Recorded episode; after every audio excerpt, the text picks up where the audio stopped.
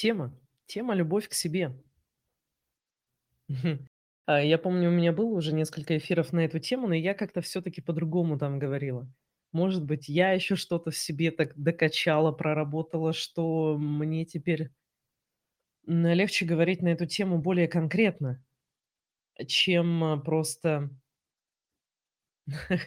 э, идя вокруг да около, какие-то штуки предлагая. Самое частое, что я слышала про любовь к себе, когда еще был, так сказать, мой путь, э, становления в юности или чего-то такого, и в психологии, в эзотерике в том числе, что это больше про осознанность. Что типа, ам, вот если ты любишь себя, ты делаешь определенные вещи, не делаешь вот другие вещи. Это если любишь себя, значит, ты, а, меньше злишься значит, ты, э, что-то больше делаешь для себя. Это значит, что ты как-то ограждаешь себя от каких-то контактов с другими людьми, от конфликтов, от чего-то еще такого. Если ты любишь себя, ты должен себя баловать обязательно, обязательно, без этого тоже нельзя. Типа сходить на массаж или что-либо еще. То есть, э, как будто как будто любовь к себе- это не чувство внутри, а действие снаружи. Как будто это не наше отношение к самим себе, к своим эмоциям, к своим мыслям, к своим желаниям, а это просто какие-то действия, которые вот если мы делаем, то значит мы любим себя, а не делаем, значит не любим. Но это же не так. Получается-то ведь, что это не так. Как вот вы думаете на этот счет? Как по мне, это что-то более, вот как раз, э, как я писала в посте вчера, что это больше можно описать в рамках того, как мы любим других людей. А, будь это наш ребенок или близкий, дорогой человек, родной человек. Как мы к нему относимся, как относимся к его эмоциям, к его желаниям, к чему-то еще. Бывает, даже его увлечения, они не совсем наши. То есть мы их как бы, ну, не мое, не понимаю я такое, это не мое. Но мы относимся к ним с уважением.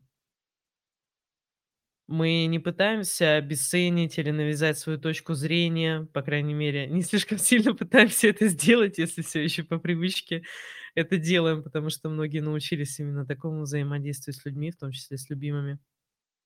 Когда забота- это рассказать, как жить, и ты должен жить правильно, так, как я вижу. Но мы говорим больше именно о чувстве. Что самое сильное, я бы скорее выделила- это отсутствие самоосуждения. То есть скорее это про тему осуждения. Потому что это всё нас, э, ввергает в такие рамки правильно-неправильно. Отсюда и истекает вот то, что как правильно, а, вести себя, как неправильно вести себя. Отсюда и наказание, когда ты ведешь себя неправильно. И так получается, что самоосуждение приводит всё время к наказанию самого себя. И мы из-за этого цикл замыкается, мы еще больше себя осуждаем. Ну как же так? Потому что наказать-то мы себя можем наказать, но вряд ли от этого изменится наши эмоции или наше поведение. Потому что чаще всего, когда мы сами себя наказываем, мы наказываем себя за то, какие мы есть. За то, что у нас есть, э, злость, за то, что у нас есть, э, гнев, за то, что у нас есть какие-то, э, желания, которые вот, с капризулькой какой-то: "Вот мне сейчас надо, я сейчас хочу". Что такого, что оно есть? Это же нормально. Но когда мы себя осуждаем за то, что является частью нас, вот этот цикл замыкается. Мы чувствуем еще больше злости, мы еще больше себя осуждаем: "Как же так? Я не смогла успокоиться или не смогла там как-то подумать, э, сделать по-другому". Вот это осуждение отчасти становится опять наказанием. Ну, короче, и пошло-поехало дальше.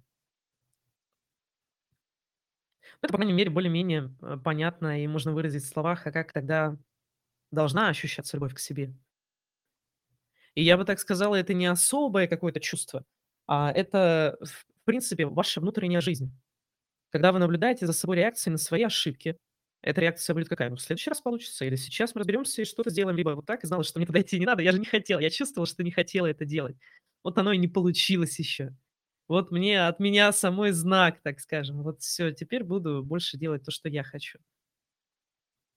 А без того, что: "Фу, не получилось, ну, растяпа там" и прочее, прочее. Вот это один из самых важных критериев будет.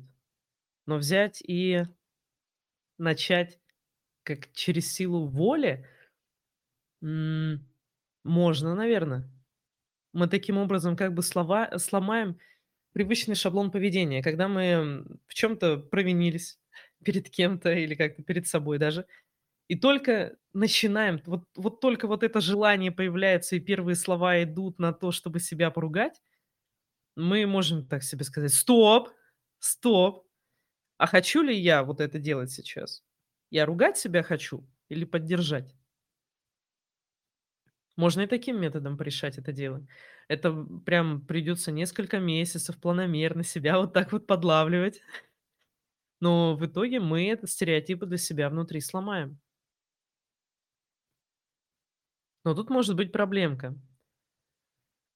А что, если этот стереотип, он был не просто как, э, выученное поведение, и мы как бы просто передрессировали себя на другое поведение, да? А что, если у него была причина? Какая-то ситуация, которая произошла с нами в детстве, или достаточно долгий абьюз со стороны каких-то других людей, когда нам просто всеми действиями давали понять, что мы не важны.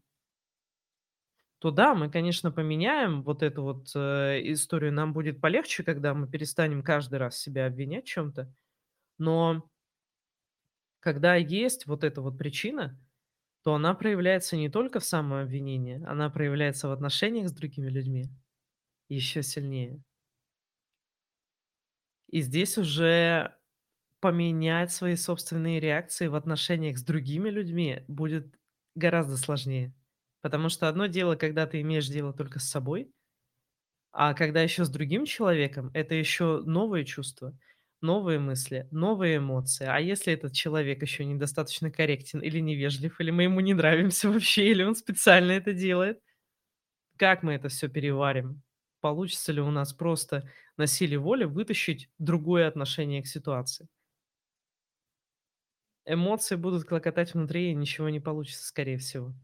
Поэтому основное, с чем бы я предложила работать- это как раз вот те истории, из-за которых мы просто так себя ведём. Точнее, даже из-за которых мы уже когда выросли и понимаем, что, ну, это хреново как-то осуждать себя. Мне не хочется осуждать себя, но всё равно это делаем. Потому что, по идее, когда каких-то глубоких корней у нашего поведения нет, то, осознав его, мы уже его практически вот со стопроцентной уверенностью поменяем. Даже если ничего не будем больше делать, если мы столкнулись, вот поняли, что да, вот вот оно, вот оно, вот это поведение, вот оно, вот это самоосуждение, и ни хрена это не прикольно, я же чувствую, что это плохо. Обычно нам уже этого достаточно. Но если есть более глубокие корни, более глубокая причина, то уже вот так вот не очень-то получится. Вот такие дела. Это я всё подвожу к тому, что это всё прорабатывается, это прорабатывается долго, но просто это вот вся работа со вторым процессом. Это всё туда, это всё туда. Но ещё для практиков процессов- это 5. Я его, по-моему, убрала из открытого доступа. Щас на всякий случай посмотрю, по-моему, убрала. Ну, вот как раз 5 процесс вообще он называется "Деньги и богатство", но на самом деле он про взращивание личного достоинства. Потому что чем, большее личное достоинство у нас есть, чем больше мы ощущаем своё право на что-то, на блага какие-то, на собственные личные границы, на что угодно, тем косвенно у нас больше денег может получиться. Так, ну-ка, ну-ка, сейчас проверим. Да, да, убрала из открытого доступа его. Но если вы практик процессов, он у нас есть, э, в частном канале, в закрытом для практиков процессов. Ну и, в принципе, можете на обмен поработать. Это будет очень хорошо. Тема с внутренней опорой ещё, которую тоже поднимали и в комментариях написали, вот, и любовь к себе, и внутренняя опора. То есть, эм, опора на себя, и когда вы являетесь источником своей жизни. Не когда вы не можете жить нормально без, э, наличия друзей или какого-то любимого человека, и когда вот в нем источник вашей жизни, имея в виду, что вашего настроения, м, ваших целей, ваших желаний, то есть где вот эта вот, э, точка, относительно которой в вашей жизни все вертится? Она в вас, вот эта вот точка опоры, или она в других людях? Чаще всего, когда мы не научились в детстве обращать внимание на собственные эмоции, попросту говоря, когда нас, эм, особо про них не спрашивали. Ни про эмоции, ни при желании, даже если мы их высказывали, то говорили: "Нет, будешь делать, как я скажу". Вот такое. Мы привыкли, что наша собственная жизнь вертится, она где-то вот вокруг того человека или этого, или этого. И в будущем, когда мы строим отношения, в том числе семейные уже свои, мы Отчасти, если не во многом, как раз, э, вот эту модель и пытаемся проиграть. То есть мы ищем такого человека, ищем, это я имею в виду, что нам нравятся такие люди, мы влюбляемся в таких людей, которые нам обеспечат вот этот вот знакомый с детства шаблон поведения в семье. И мало того, что эти люди будут для нас таким триггером, чтобы мы начали себя так вести, но и мы еще сами как будто бы заставляем их так себя вести. То есть играть вот эту вот общую игрульку. Играть вот этот какой-то общий шаблон. Не всегда это легко заметить, потому что тут, знаете, прямо а, аж несколько наслоений выходит. Чаще всего это проигрываются отношения с каким-то уничижением, обесцениванием, обесцениванием эмоций, желаний, там чего-то еще друг друга, обычно в сторону одного человека, если возьмем вот любовную пару в таких отношениях. И что получается? Один в роли жертвы, другой в роли вроде как газлайтера, так скажем, который обесценивает, как-то принижает, лишает вот потихонечку-потихонечку по капельке этого внутреннего достоинства. И выходит так, что они оба проигрывают игру, в которую оба научились с детства. То есть с родителями такие отношения были банально. Или там у мамы с папой, и мы вот это видели. Но чаще это связано именно с отношением к нам. Когда именно отношения на манипуляциях, на каком-то осуждении, на чем то таком, что приправлено соусом, но это это это я забочусь о тебе, это для тебя. И чаще всего, когда человек находится в этих отношениях, пусть на роли жертвы, пусть на роли газлайтера, он не понимает этого. Потому что, ну, это же жизнь. Разве я делаю что-то плохое? Это то, как я видел, надо жить. Потом получается, что человек сталкивается с какой-то информацией или с чем-то еще, какие-то истории, где говорят, что вот такая жизнь- это неправильно, это ненормально, это психологически плохо. И он осознается, так скажем. Тиран осознает себя тираном, жертва осознает себя жертвой, и, собственно, будет обвинение либо себя, либо другого человека в том, что вот э, он, она там газлайтер, или он, она там провоцирует меня на это в том числе. Но проблема-то не в другом человеке и не в том, что кто-то плохой, а кто-то хороший. Вот именно эта тема с делением на э, правильное, неправильное, плохое, хорошее, когда вот мы это в себе находим, это значит, что у нас уже какая-то разделенность есть. Потому что в нас нет плохого и хорошего. Именно в нас, внутри. Мы можем в какой-то момент, в какое-то время, в какое-то время своей жизни поступать плохо или хорошо относительно общественной морали или чего-то еще. Мы можем поступать в какой-то момент плохо или хорошо по отношению к своим эмоциям или желаниям. Но это не часть нас. Мы просто в какой-то момент таким образом действуем. Это внешнее, оно не внутри. Мы можем э, осуждать себя, то есть делать для себя как бы плохо, но мы сами не являемся плохими или хорошими. Потому что когда мы делим что-то на плохое, хорошее, правильное, неправильное, как-то еще, то как будто вот такая черта проходит посерединке. И э, то, что налево, это чуть-чуть плохое или сильно плохое, а то, что направо, это вот чуть-чуть хорошее или сильно хорошее, такой спектр. И мы не можем ощутить внутренней целостности. А это очень важно для того, чтобы именно ощущать любовь. Нельзя же любить человека полностью, но при этом, ну, типа полностью, но при этом, а вот эти черты, в его характере или вот эти вот эти желания, я их не приемлю, это фу-фу-фу. А вот эти его какие-то стремления, интересы- это фу-фу-фу, я их не приемлю. Я люблю другую часть человека. Да, вот не эту часть, там, которая ездит на рыбалку, допустим, любит рыбалку с друзьями, а не со мной. А вот ту часть, которая вот другая, которая которая другим образом себя ведет, более правильным относительно меня. Короче, где есть разделение, там на самом деле не не совсем любовь. И у нас точно так же. Нельзя разделять свои эмоции на плохие и на хорошие. Потому что если мы разделим, мы будем одним отдавать приоритет, других куда-нибудь там заколупывать под шкафчик, как какой-нибудь мусор, который нам не хочется прибирать. Так не пойдет. Именно вот эта целостность, когда нам и не хочется делить себя на плохое, хорошее, правильное и неправильное, это тоже такой показатель любви. И это и есть отсутствие осуждения, потому что судить не о чем. Мы можем корить себя за какие-то, поступки и неудачи вовне, но мы не можем корить именно, что вот это я такой или я такая. Вот про это любовь к себе. Вот такие дела.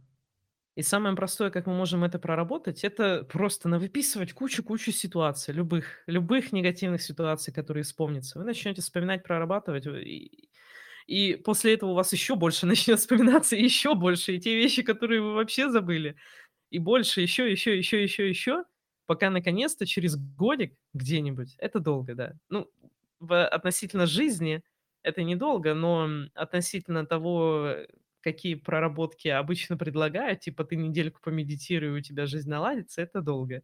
Но зато правда. Зато правда. И вот так по несколько раз в недельку мы там что-то выписываем или просто даже вспоминаем, включаем тот же второй процесс на повтор, а он есть на YouTube. Просто берете на YouTube, включаете второй процесс. И все. Это это бывает те самые глубокие корни, из-за которых мы не можем просто взять и по щелчку вот эту проблему решить, просто увидев ее. И все. То есть ответ простой. Может показаться, что надо, ам, выстроить какие-то новые взаимоотношения, но пока мы вот это вот старое не убрали, из-за чего ходим и запинаемся все время у себя там внутри, то нет, не пойдет. Это будет как сверху тентом накрыть. Это как та самая крашеная трава. Ну, мемчики про Россию. Крашеная трава или отремонтированные, м, фасады домов, но не те, которые во двор, а только те, которые наружу. Это вот оно.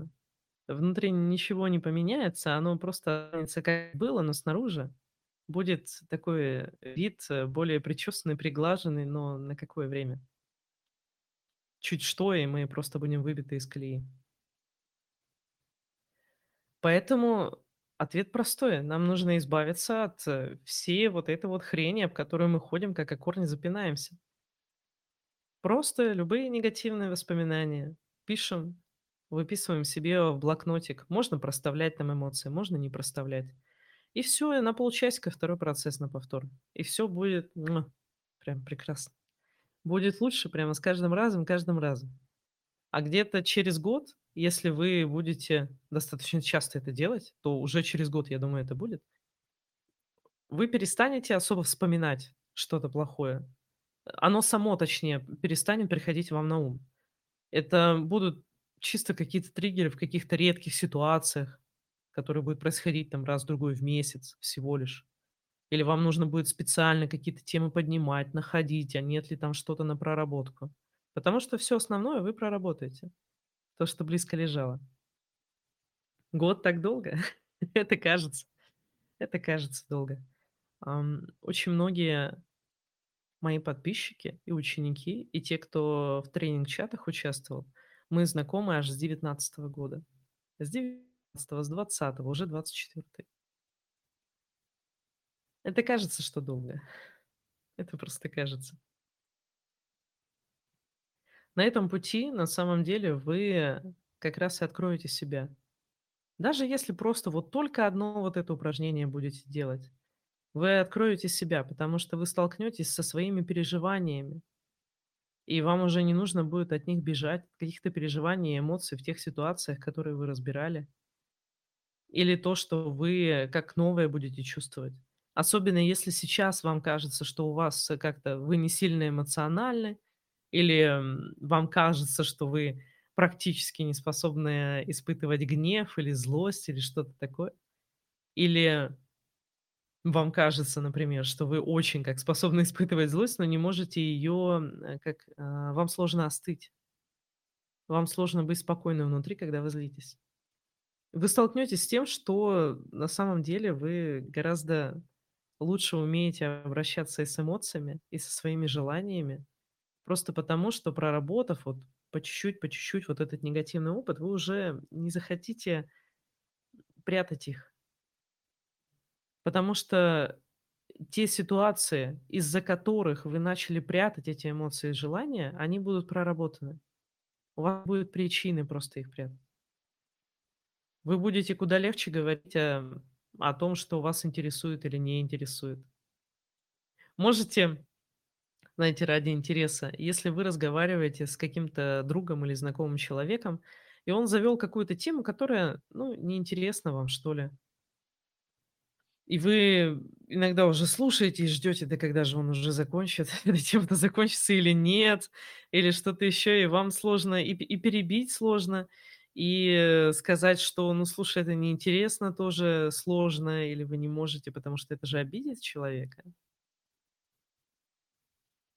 Бывало ведь у вас такое, что вы что-то не делаете или не говорите, потому что вам кажется, что это обидит человека. И э, в тему внутренней опоры это как раз та ситуация, когда Ваше понимание о том, что испытает тот человек, ну, грубо говоря, вот ваша точка опоры, она в нем. Вы не можете просто заявить о своих желаниях, потому что как бы бразды правления, они у человека, и вы решаете относительно него, а не относительно себя. А если бы точка опоры была у вас, вы бы нашли кучу вариантов. Сменить тему, Или задать какой-то вопрос в разрез, как будто вы что-то вспомнили, или что-то еще, или прямо сказать: "Ну, слушай, честно признаться, мне это не очень интересная тема. Может, о чем то другом поговорим?" У вас появится свобода действий, когда вот эта точка опоры в вас, а она тоже возвращается просто практикой со вторым процессом. Все больше и больше и больше. Она будет возвращаться в вас, и все. Но можно еще здесь сейчас добавить трансформационный процесс, и их оба можно найти у меня на сайте. Сайт легко найти, э, там довольно сложное название, потому что буква "щ" в моей фамилии, она пишется аж четырьмя буквами в английской транскрипции. Но можно просто загуглить Надежда Щекотова сайт, и э, вот он там будет.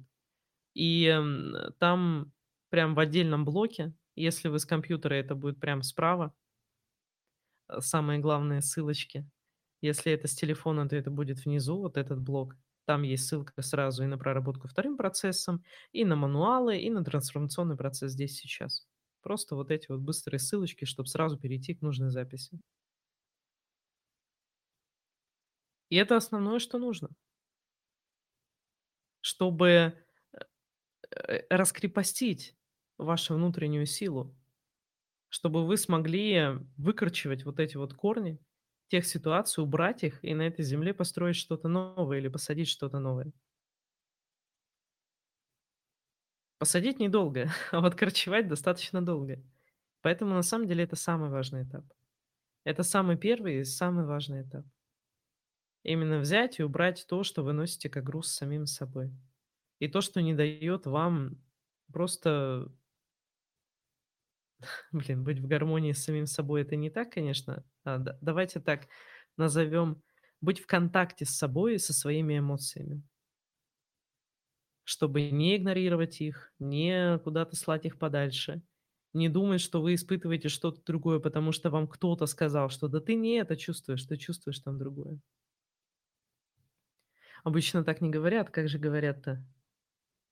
Ну, это скорее тема с обесцениванием эмоций. Да, здесь нечего страдать, нечего переживать. Да, все ты, все ты врешь, тут фигня какая-то. И если наша точка опоры в другом человеке, то мы не позволим себе пострадать. А чё бы нет? Даже если, м, сознательно или разумно это какая-то очень маленькая причина, но но если нам обидно, то что с этим поделаешь-то? Что нам притворяться, что нам не обидно? Ну, нет. Эмоции важны любые. Даже если они, э, чуть ли не на пустом месте вообще. Или или на пустом месте. Если они наши, они важны. И то же самое желания, какие бы они ни были странные или детские, или какие-то еще. Даже если это желание кого-нибудь побить или убить. Ну, есть оно и ладно. И ладно. Позволить себе эти желания и эти эмоции. Где же мы учились пощёчины раздавать? Вот вот кто был на тренинг-чате, тот, наверно, вспомнит. На "Мастере желаний", наверно? Наверно, на "Мастере желаний". Ам. Вернуть себе такую справедливость. Есть просто такая штука, что настолько вот эта точка опоры, внутренней опоры, она не у нас внутри, а в других людях, что нам даже подумать плохо о человеке мы себе не даём. Вот сделал он какую-нибудь гадость реально для нас. Какая-нибудь училка была, которая линейкой била по голове там или что-то ещё. Ну ну, прошу прощения, мразота же, ну серьезно! Столько нервов потратила детей бить линейкой, когда ты еще и на, так скажем, нин как это сказать-то, а, твой статус, он сильно выше. Нельзя, нельзя это делать! Плохая училка! Мы можем представить эту училку, если она уж те тем более давно у нас школа прошла и прочее, и просто надавать ей пощечин. Нельзя так делать! Или как будто мы, уже будучи взрослыми, пришли и защитили себя вот там в детстве.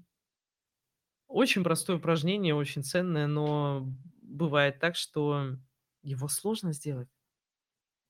Сложно, потому что Щас, секундочку.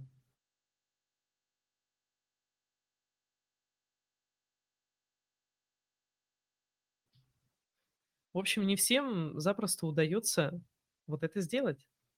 Потому что, ну как это как это я ударю? Так это же в мыслях! Это же просто в мыслях! Это просто позволить себе мысли о том, что мы будем отстаивать свои права, свои эмоции, свои желания, свои какие-то личные границы. Пощёчины- круто, я сегодня прям начну. Да, надо прям составить вот ещё вам одно отличное упражнение. Вам сильно легче после него станет. Просто у многих просто камень с души уйдёт. Составить список тех, кто вас когда-нибудь обижал.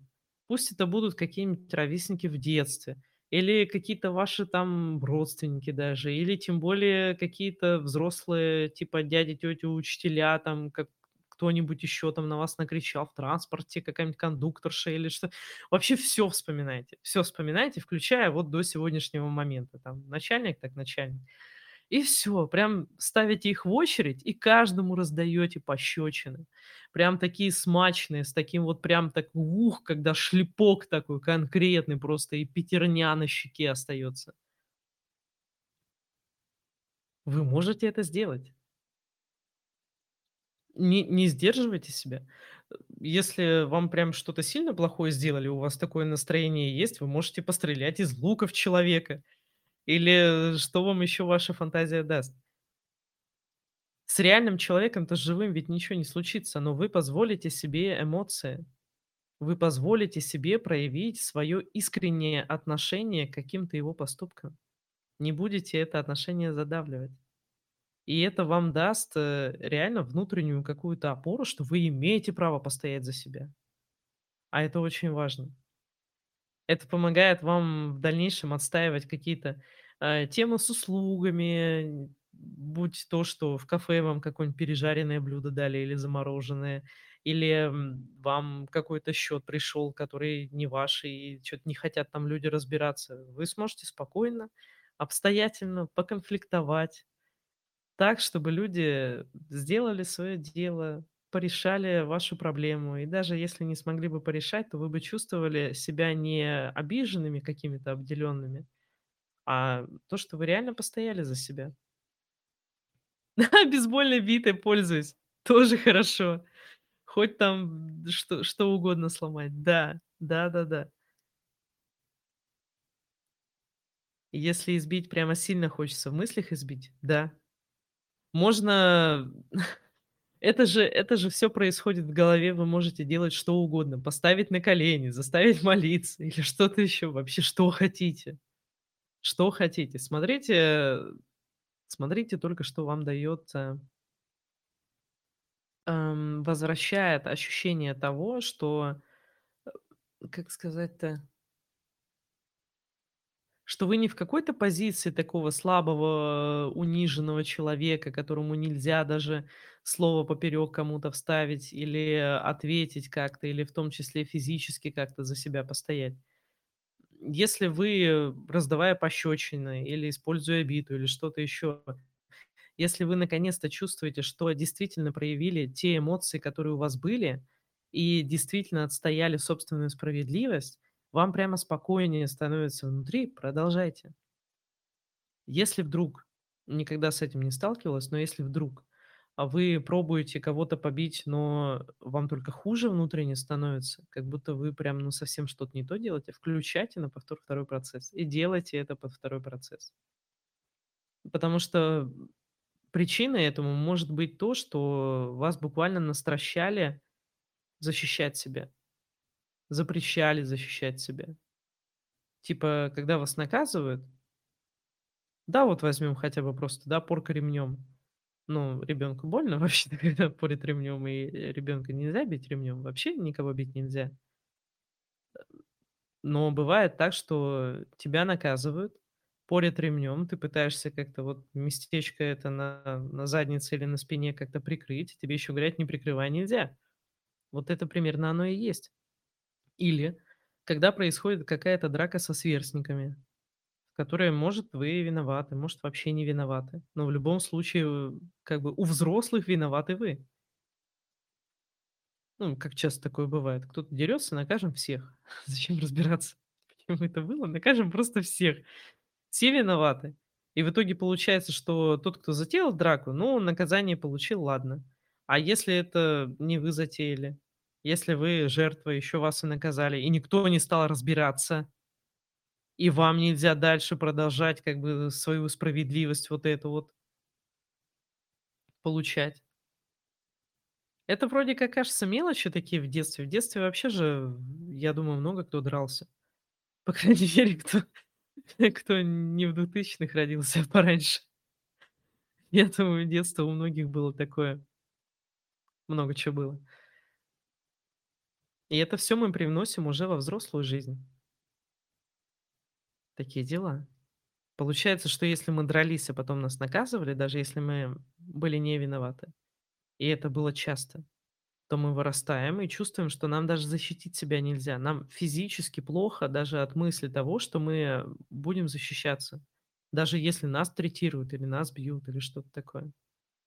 Противовес этому, если кто-то дрался, сам зачинял драку, дрался, и потом его не наказывали или наказывали человека, с которым он подрался. А такое бывает, когда, допустим а, ваши родители, они такие: "Драться драться плохо, фу-фу-фу", а родители другого ребенка не сказали ему так. И вот тот ребенок был виноват, ему так не сказали. И, у него вырабатывается вот этот стереотип, что можно добиваться своего кулаками, и ничего тебе за это не будет. И вырастают такие конкретно наглые типы, которые запросто могут на вас поднять руку. Или, вообще без разницы, кстати, э, наглые типы- это я имею в виду и мужчины, и женщины. Тут смотря у кого такое было. Допустим, если взять какое-то домашнее насилие, это же стереотип, что, э, муж бьет жену. Я знаю не одну семью, где чаще жена бьет мужа. Ну, такое себе. В общем, это история, где пол, конечно, играет, э, ввиду гормональных каких-то и, э Ну, в общем, играет роль, но не такую, что вот это делают только мужчины, а это делают только женщины. Ну вот, нет, нет. Просто немножко туда, немножко сюда, но по факту у всех. И по итогу вот такие вот маленькие вещи, которые происходили с нами в детстве, они нас как бы дрессируют на определенное поведение. И пока мы этого не видим, мы не можем понять, в чём, собственно, проблема. Почему я выбираю таких людей? Почему я с ними так общаюсь? А это же относится ко всему. Вы будете и влюбляться в таких людей. Другие, которые не обеспечат повторение вот этих вот каких-то шаблонов, они просто не будут нравиться. Ну да, такие нормальные, хорошие, но не влюблюсь. А влюбляться именно в тех кто даст вам какой-то похожий сценарий, к которому вы привыкли уже. И когда у вас немного открываются на это глаза, то кажется, что это либо вы виноваты, либо тот человек виноват. А на самом деле дело просто в том, что вот так сложилось в детстве, просто так сложилось. Я никого не знаю, у кого была бы какая-то идеальная семья, где ребенка учили ответственности и уважали его выбор, какой бы он ни был. А если он был неправ, то объясняли ему, почему он неправ и почему нельзя то, что он хочет. А не просто нельзя и иди вообще, ты чё. Я чаще видела семьи наоборот. Просто как как сейчас перед глазами. Стою в магазине на кассе, и, ребенок маленький, наверно, года 4-5. Что-то он там капризничает, начинает уже там как-то плакать или что ли, плакать, кричать. А с ним отец был. И он не выдерживает и тоже на ребенка начинает орать. Ребенок орёт, и отец на него будто кто кого перекричит. Давайте давайте гомеопатия. Если ребенок плачет и орёт, надо плакать и орать сильнее, и тогда он перестанет. Давайте его перекричим. Ну Для того, чтобы у нас были силы вести себя по-другому и сама вообще возможность вести себя по-другому, нам нужно как-то убрать те хреновенькие моменты несправедливости, плохого к нам отношения, чего-либо еще, и мы просто обретем свободу вести себя иначе, относиться к чему-то иначе. У нас банально будет больше на это какого-то психического ресурса. Вот и всё. Так что вроде как темка сложная про любовь к себе, но решается всё просто. Долгая, правда? Относительно. Но здесь плюсик в том, что каждый раз, делая проработочку, прям каждый раз каждый раз, вы будете всё на шажочек еще лучше, на шажочек еще свободнее, на шажочек еще, на шажочек еще менее себя осуждаете, на шажочек еще более себе интересны. Особенно если вы возьмете за привычку, брать какую-то конкретную тему на неделю или на 2. Типа, когда вы себе говорите: "Вот следующие 2 недели, мозг, давай-ка мы будем прорабатывать, отношения в паре". Вот что у меня вообще с отношениями? Как я выбираю человека? Почему выбираю человека? Как я потом с ним живу? Как я себя с ним веду? Давай-ка поспоминаем какие-то негативные, там еще что-то, что мы хотим поменять именно в этой теме. То есть направляйте свой мозг на какую-то достаточно узенькую узенькую, тему, и, э, он в этом гораздо легче будет находить что-то. Либо хочу проработать отношения со сверстниками в детстве. Что у меня там было там в детском садике, если вы более-менее помните? Если не помните, то начните со школы. Что у меня там было на самом деле? Потому что школа, она может быть очень травматической историей, даже когда и учителя вроде норм, и класс вроде норм. Суть в том, что вы обязаны туда ходить. Без разницы, какое у вас настроение. Вот не болеешь- иди в школу. Что-то не хочешь делать, хочешь другим заняться- нет, делай уроки, иди в школу. Не хочешь там вставать в это время- иди в школу. Кто-то тебя там обижает- да вообще обычно посрать, иди в школу. Я уж не говорю про то, что, э, дети, ну и кто с этим сталкивался, я думаю, вы тоже себя в этом вспомните, обычно не говорят, что их обижают, потому что часто еще и защитить некому. Редко какой родитель придет, э, в школу разбираться с тем, что как-то учитель относится к его ребенку не так, или, у одноклассников в классе вообще в принципе какая-то атмосфера не очень-то хорошая. Я с 5 класса училась, с 5 по 7, 5, 6, 7 в таком, ну, так скажем, хулиганском классе. Повезло, а, со всех классов, э, хулиганов вот именно в наш отправили, 5. Это просто, это каждый день, э, к шмон вещей, давай деньжата, давай там еще что-то. Ну, короче, жуть. Всякое ведь бывало у всех. С одной стороны, знаете, многим это не мешает достигать какого-то успеха в жизни. И может быть такое, что вам тоже этим немножко замылило глаза, что если у тебя там хорошая работа или стабильный высокий доход, или какая-то классная должность, или даже там семья, дети, то как будто бы вот этот успех, и значит, с тобой все в порядке. Но я уже знаю ни одного человека, кто добился подобного успеха не просто среднего по городу, а в том числе по стране. Один из самых крутых специалистов там в регионе или в стране. Но вот эти внутренние темы с самоосуждением, синдромом самозванца, уверенностью в себе, ощущением собственной силы вообще и значимости, что я тут не просто так сбоку припеку, а я человек, и я имею право здесь быть. Я имею право быть в этом месте. Вот с этим могут быть большие проблемы. Даже если есть деньги, есть карьера, ты реализован как специалист, реализован в чем-то еще. Вот вообще не факт, что внутри вот этих не самых приятных состояний не будет. Ну, такое.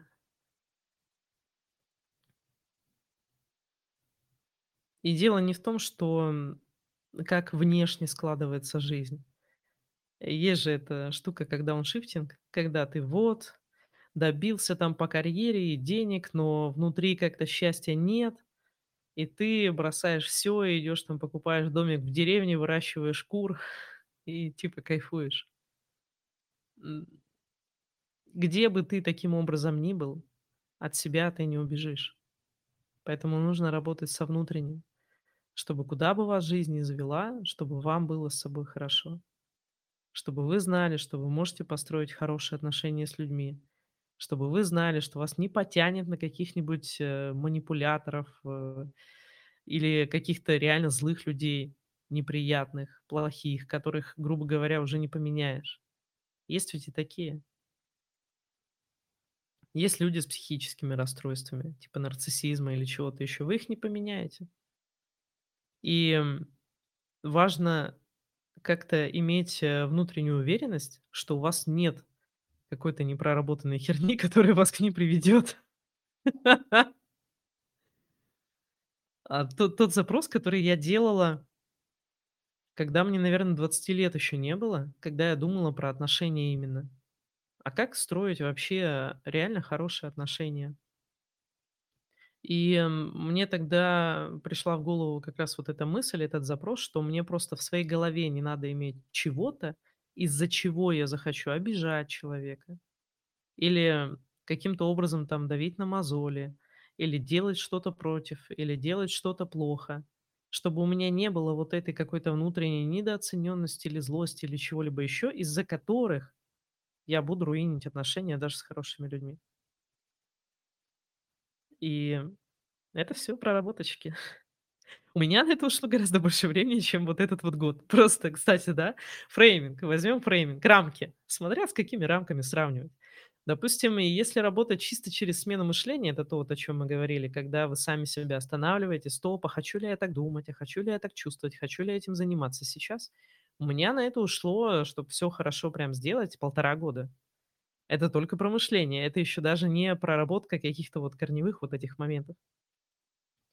Дальше, без второго процесса я вот это дело достаточно до какой-то ощутимой а, до ощутимого сдвига я прорабатывала года 3, наверно. Те процессы, которые сейчас у меня есть, это то, что я за 18 лет за 18 лет наработала, какие техники наиболее эффективные, применяла их потом для себя, для клиентов и довела до такой скорости применения, как вот как навык, что я смогла их облечь просто вот в процесс и передавать ученикам. Либо в общем виде выкладывать, так скажем, в инф а, в информационное пространство с ключиком в виде аудио или видеозаписи. Вот так. Так что вроде год- это много, но по сравнению с тем, сколько у меня на это ушло, Это совсем немного. И в сравнении с тем, сколько сколько лет прожито внутри этого самообесценивания или даже, может быть, ощущения одиночества, когда вокруг люди есть и вроде даже близкие, но как будто нет вот этого вот глубинного понимания, нет вот этого общения душа в душу. Один год по сравнению с этим- это фигня. Это просто фигня.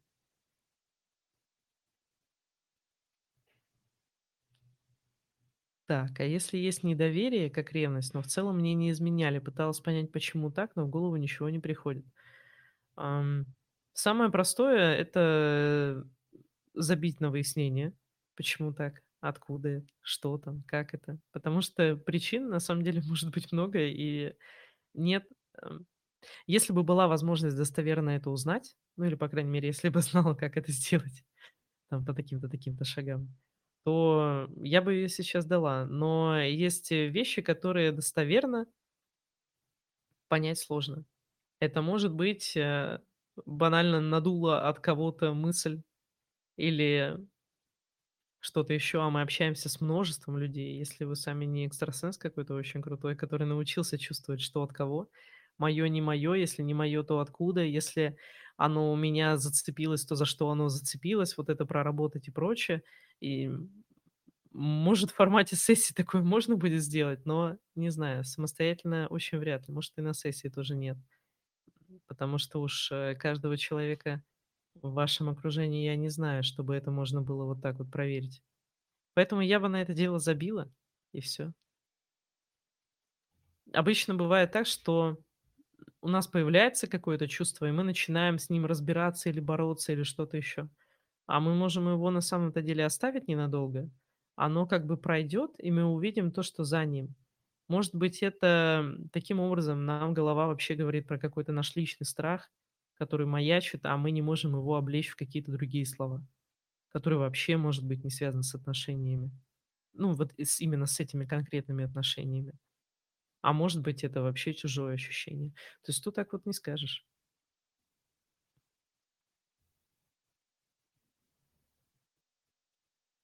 Поэтому вот этот вот вопрос, вот этот вопрос довольно сложный. Если бы был вопрос про зависть, я я бы сразу сказала. А, кстати, есть кто-то, у кого, э, как кому хочется разобраться с завистью? Что вот завидуете иногда кому-то или что-то еще такое?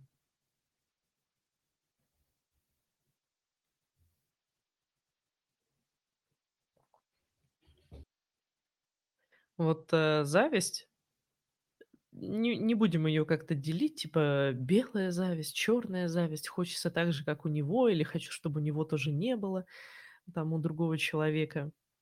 Ну, такое. Э, то, что я в своих проработках обнаружила, от чего это действительно зависит, это что, во-первых, сама та мысль, что мы не завидуем всему. Если взять кучу людей, которые что-то имеют, а мы нет, мы не всё хотим, что у них есть. Нам обычно хочется или какое-то определенное душевное состояние, или какие-то материальные блага, или какую-то реализованность в обществе. То есть нам мы завидуем чему-то конкретному, а не просто завидуем людям. И, соответственно, от этого вопрос: а почему именно это? Если мы этому завидуем, то, скорее всего, нас это интересует, и это находится в зоне какого-то наше наших убеждений реальных, внутренних, того, кто мы, нашего потенциала, чего-то вот такого. Мы можем завидовать тому, как кто-то танцует классно, допустим. Кто-то вот классно танцует, и мы завидуем, как будто мы хотели бы так же танцевать. Но правда ли этому? Или мы завидуем тому, какой кайф человек испытывает в это время? То есть хорошо бы себе позадавать, во-первых, вопросы и разобраться, а что именно. И дальше, когда мы уже нашли, чему именно мы завидуем ну, или хотя бы примерно поняли, в какой в какой это стороне, то стоит понимать, что это то, что для нас самих возможно, но в чём мы себя ограничиваем. И вот этой завистью наш мозг просто дает нам понять, что вот это может быть у нас, вот так такое же кайфовое состояние, пусть и от другого, или такое же проявление себя в обществе. Может быть, у вас какие-то лидерские качества есть, которые не развивались. ранее, но они есть. То есть что-то, что действительно для нас возможно, но мы по какой-то причине, вот это самое главное, мы не позволяем себе этого. Нет позволения. И все дальше уже работа с позволением. Смотреть в эту тему, опять же, прописывать какие-то ситуации, истории или спрашивать себя: "А вот если бы у меня было точно то же?" Как еще определить, кстати, чему именно мы завидуем? Ам, пример с танцами, опять же, да. А вот если бы я так танцевала, то что бы я чувствовала? И смотрим, как бы, если вот чисто танцы- это кайфушки или нет? А может быть, мы смотрим на эти танцы, и мы завидуем тому, что на нас бы могли тоже так смотреть и воодушевляться? Что мы вообще как бы не танцам завидуем, а тому, что какое внимание получает человек. Таким образом, вот методом тыка мы вот это дело и находим. А дальше все. А что, если я на самом-то деле могу себе это позволить? Что, если мне не надо скрывать свои эмоции или скрывать свое желание получить признание, или скрывать свое желание быть, э, чем-то вот вдохновляющим для других, как-то проявить себя? А что, если я себе это позволю? И если вы можете сказать вот эти слова, то дальше попробуйте тогда "позволяю себе это". Если слова "тогда позволяю себе это" как-то вот, а, со скрипом очень сильно заходят, не возникает от них какого-то облегчения, как будто все идет как надо, а вот наоборот какое-то напряжение, включаем второй процесс на повтор и делаем ровно то же самое под него. Вот и все.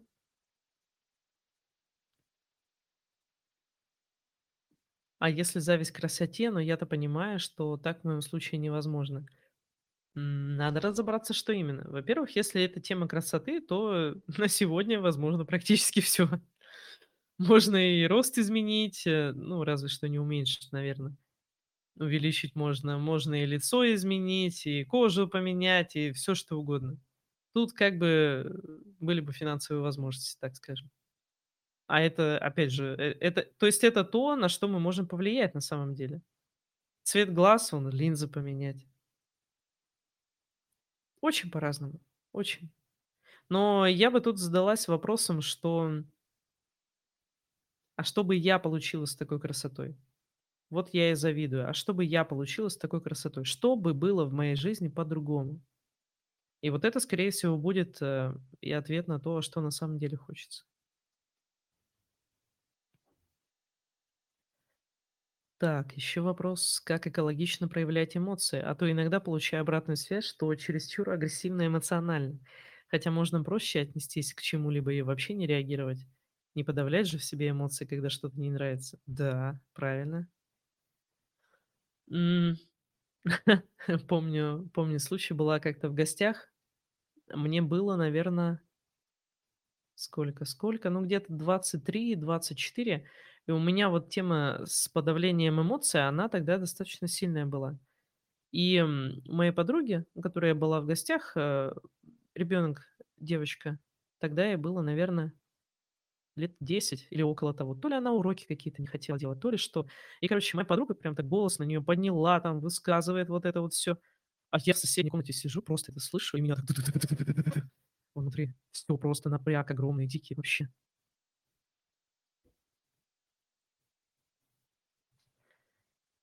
Поэтому смотрите на такое, что на самом деле есть люди, которым, воспринимать эмоции сложно, просто сложно.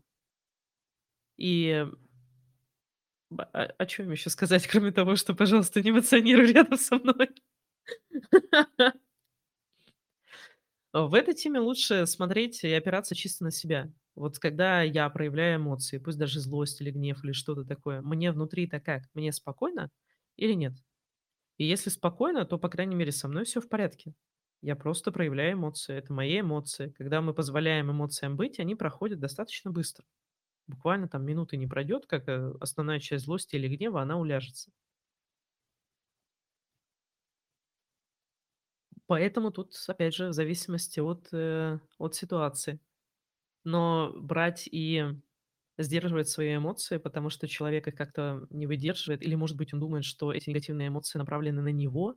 Не вот, э, еще такая штука, да, почему, почему меня от, эм, от вот той ситуации с подругой и ее своей дочерью триггерило так? Потому что у меня было чёткое ощущение, что эти эмоции, они не там. Это не просто они направлены не на другого человека, а на меня как будто. Как будто это злятся на меня. Как будто это что-то высказывают мне. Вот эта вот переносимость на себя. Потому что, часто я думаю, ну, я думаю, кто-то сталкивался с этим. Если у вас есть вот эта тема с эмоциями, то щас вы поймёте. Когда человек не в настроении, рядом с вами находится, или он злится на что-то, то вы не можете это нормально вынести. Вот о он там не в настроении или плачет, надо обязательно это настроение поменять. Вот нельзя просто позволить ему позлиться, или нельзя просто позволить ему поплакать. "Чё ты плачешь? Давай перестань. Давай перестань, потому что я не могу выдерживать твои слёзы".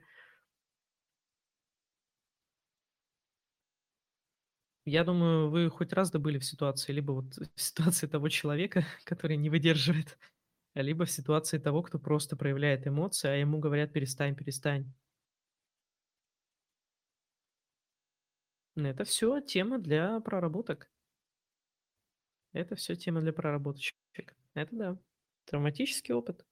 Какая-то вот такая фигня. Чем меньше мы позволяем себе испытывать и проявлять эмоции, тем, а, сложнее мы воспринимаем проявление эмоций от других людей. Даже если они просто вот рядом с нами это делают. Не по отношению к нам даже, а рядом с нами. Ой, а уж если они в отношении того, что мы сделали, проявляют эти эмоции, то можно вообще всё. Всё, сознание покинуло чат. У меня такое было, прошлым летом, а, достаточно часто бывала в частной клинике с подругой. А, к разным специалистам там ходили. И, ну, ей плохо, я её поддерживал, возил туда, все дела. И была пара ситуаций таких, где 1 раз потеряли они какую-то справку, оригинал. Мы сдали им оригинал, хотя надо было сдать, ам, копию. Они её потеряли. А 2 случай, чё-то я даже не помню. Так вот, это было прямо разительно, э, 2 разных реакции. 1, а, там девчонки, может, правда, это было потому, что их там 2 было, э, на строгий тон мой, я там не кричала, понятное дело, ничего такого, но на мой строгий тон и требования они сначала вроде как хотели рукой махнуть, типа: "А чё мы сделаем?" Но я их уговорила, что это всё-таки, а, как ваша зона ответственности. Я-то с этим ничего сделать не могу, это должны сделать вы. Ну и так или иначе они, э, всё, потом всё нашлось, всё хорошо. А в другой раз как раз была 1 девушка, и, видимо, она 1 на 1 просто не вывезла. Я ей пытаюсь вот просто, без, э, каких-то высоких эмоций, там чего-то ещё объяснить, но она просто замкнулась, и там видно, что всё сознание и возможность реагировать гибко её покинули. Она ничего не могла сделать. Просто. Помню ещё, эм это это довольно забавная история, ещё 1, про такую же вещь. Когда проявление эмоций пр просто как будто блокирует нашу способность реагировать. Я же полненькая, у меня лишний вес. И находятся иногда идиоты, которые каким-то образом мне на это указывают. Э, имею в виду не знакомых там или что-то, а просто просто на улице. И вот я как-то иду по улице, а мне вслед, э, 2 мужика стояли, и 1 вот чё чё-то сказал. Я сначала думала хер на них забить, а потом возвращаюсь и говорю: "Чё ты сказал?" И тот, который рядом с ним был, он просто он сразу заткнулся, он вообще никак. Вот. А этот буквально на 2 фразу. У него, знаете, такая реакция была, что он мне начал повторять одни и те же слова. Он не знал, как отреагировать на то, что, блин, он чё-то оскорбительное сказал человеку. Этот человек пришёл, просто стоит напротив него и, грубо говоря, бычит, требует ответа, и всё. У него просто мозг покинул, э, сознание покинуло мозг. Он единственное, что мог, это просто нашел какую-то какую-то картинку на моей футболке, и вот всё, стоял, спрашивал: "Что это? А вот вот что это? А что это?" И всё. Никакой гибкости, абсолютно в 0. Это, кстати, тема с травматической травматической реакцией. Когда происходит что-то, что выбивает нас очень сильно из колеи, вплоть до того, что мы не можем что-то сказать или ответить. А когда пытаемся что-то сказать или ответить, получается вот такая вот фигня, что мы просто повторяем одну и ту же фразу. И всё. О да, страшно, когда орут рядом на другого. Это лечится. Вы не видите, но я показываю палец вверх. Это лечится. Это абсолютно можно преодолеть, убрать, и не будет на это больше триггерить. Ам, самое первое, что могу сказать, да, это берем, выписываем все ситуации, которые помним, когда так было.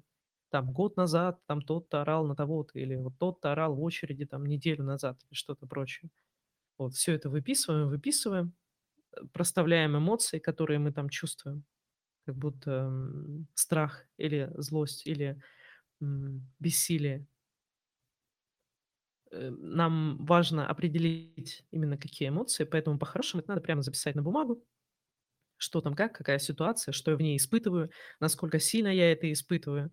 И вот так выписать эти ситуации, включить второй процесс на повтор на полчасика или на часик даже лучше, и просто периодически эти ситуации перечитывать и пытаться в них вникнуть, как бы погрузиться в них. На многих будет такое ощущение, что ситуация расплывается. Мы пытаемся ее держать в фокусе, в это время фоном играет второй процесс у нас. Пытаемся ее в фокусе удержать, как бы быть в этой ситуации, прочувствовать ее, она как будто распадается, как как будто вот песок просто взяли, и он такой рассыпается у вас из рук, и всё, не можете его удержать. Это хороший знак. Это значит, что вот еще чуть-чуть, и ситуация будет проработана, и перестанет ваш вас волновать. И самое главное, что причина того, почему эта ситуация волновала, она тоже будет прорабатываться. То есть вторым процессом, просто кто кто не знаком, да, это экстрасенсорное влияние, которое позволяет, э, завершить, э, какую-то травматическую историю, еще самую-самую-самую первую, которую мы не помним, которая, может быть, произошла даже в другой жизни. Это практически калька с РПТ-1. Вот если если меня спрашивают, могу ли я порекомендовать какое-то обучение, кроме своего, вот я обычно говорю: РПТ. РПТ- это хорошая штука. Вот. Э, РПТ- это который вот придумал Саймон и Ветта Роуз. Вот это оно. Это хорошо. Это будет хорошо. Остальные не рекомендую. Если что-нибудь еще будет, я скажу, что да, это тоже окей. Но ничего хорошо работающего я не нашла больше.